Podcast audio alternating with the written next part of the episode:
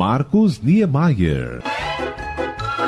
Com a chegada da quaresma, eu estava aqui no barraco lembrando que houve um tempo, em 1900 e Carolina Julião, que nessa época, após o carnaval, não era recomendado pescar, jogar bola ou qualquer outro tipo de diversão, a exemplo de cantar, assobiar e até mesmo ouvir rádio ou qualquer outra prática que demonstrasse alegria.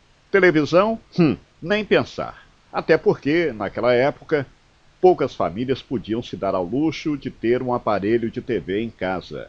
E a quaresma era também tida como o período em que os lobisomens apareciam como que num passe de mágica. Ora, e pois, eles, o que é os isto? lobisomens, diziam os mais velhos, tinham uma vida sexual ativa. Olha aí, tá vendo você? Os bichos não brincam em serviço não, meu filho. Cisca no tapete pra valer. E nem precisa usar o tal do Viagra, hein? Rapaz, ô rapaz, isso é inacreditável, rapaz. Isso é uma coisa excepcional, rapaz.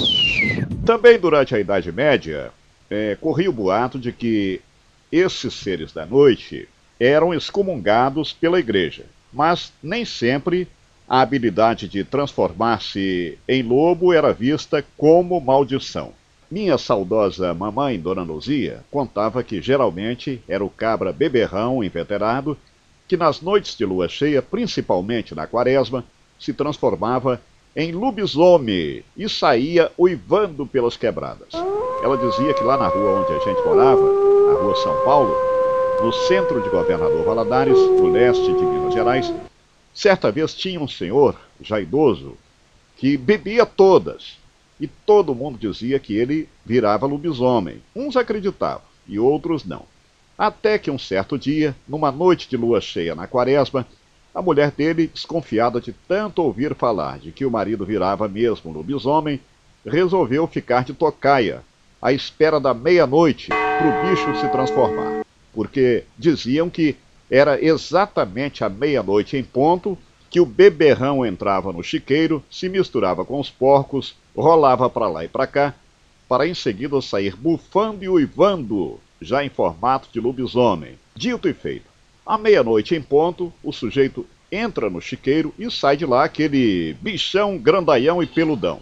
Quando ele viu que sua mulher estava espiando a cena, correu atrás dela e a dona, apavorada, subiu numa árvore que tinha logo no início da rua, já na descida para o Rio Doce, que naquela época era limpo e caudaloso. E foi aquela aflição, aquele Deus nos acuda. O lobisomem tentando derrubar a mulher da árvore, até que a hora foi passando. E o galo começou a cantar.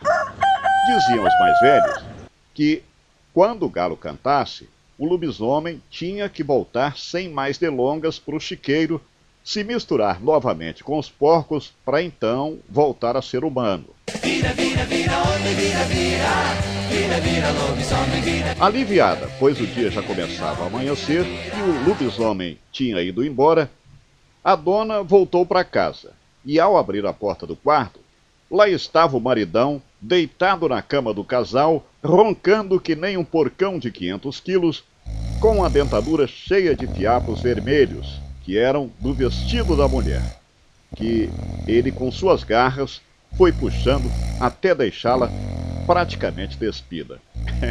Imagina, hein, se fosse hoje, com essa tal de Lei Maria da Penha. Esse lobisomem ia dar com os burros na água, hein? Olha, naturalmente, companheiro, depois dessa, só tomando uma pinguinha com os meus amigos mineiros. Mas aqui pelos arredores dessa tal invernosa e chuvosa Juiz de Fora, eu acho que ainda tem lobisomem. E mula sem cabeça também. O meu amigo Mário Teixeira não me deixa mentir.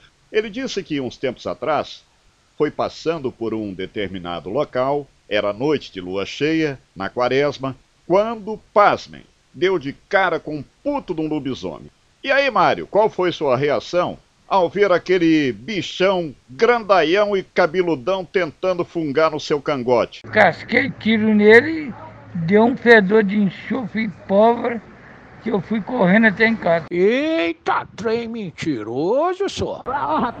Ô, Mário, mas conta aí pra nós, onde foi mesmo que você deu de cara com o lobisomem? Lá em chácara, perto do cemitério lá. Chácara é uma pequena e aprazível localidade aqui pertinho da Invernosa Juiz de Fora, onde mora meu amigo Nerso da Capitinga, outro milongueiro. É, meu filho. Mas escuta aqui, ô Mário, o ouvinte quer saber se você estava montado num cavalo quando o lobisomem pintou na sua frente. Esse dia eu tava de bicicleta. O cavalo foi o dia que eu fizeram negócio na encruzilhada, quando eu fui passar, eu vi aquela catingada de enxofre. E aí, o que que você fez? Passei, fechei o nariz e passei. Não vi mais nada, mas não cheguei em casa, acelerado com aqui. Aí, compadre, eu com meus 25 anos de praia, de Copacabana, vou crer numa dessa, moa. Pra cima de moa, bicho. O podcast Bons Papos tem produção de Carolina Julião, apresentação Marcos Niemeyer.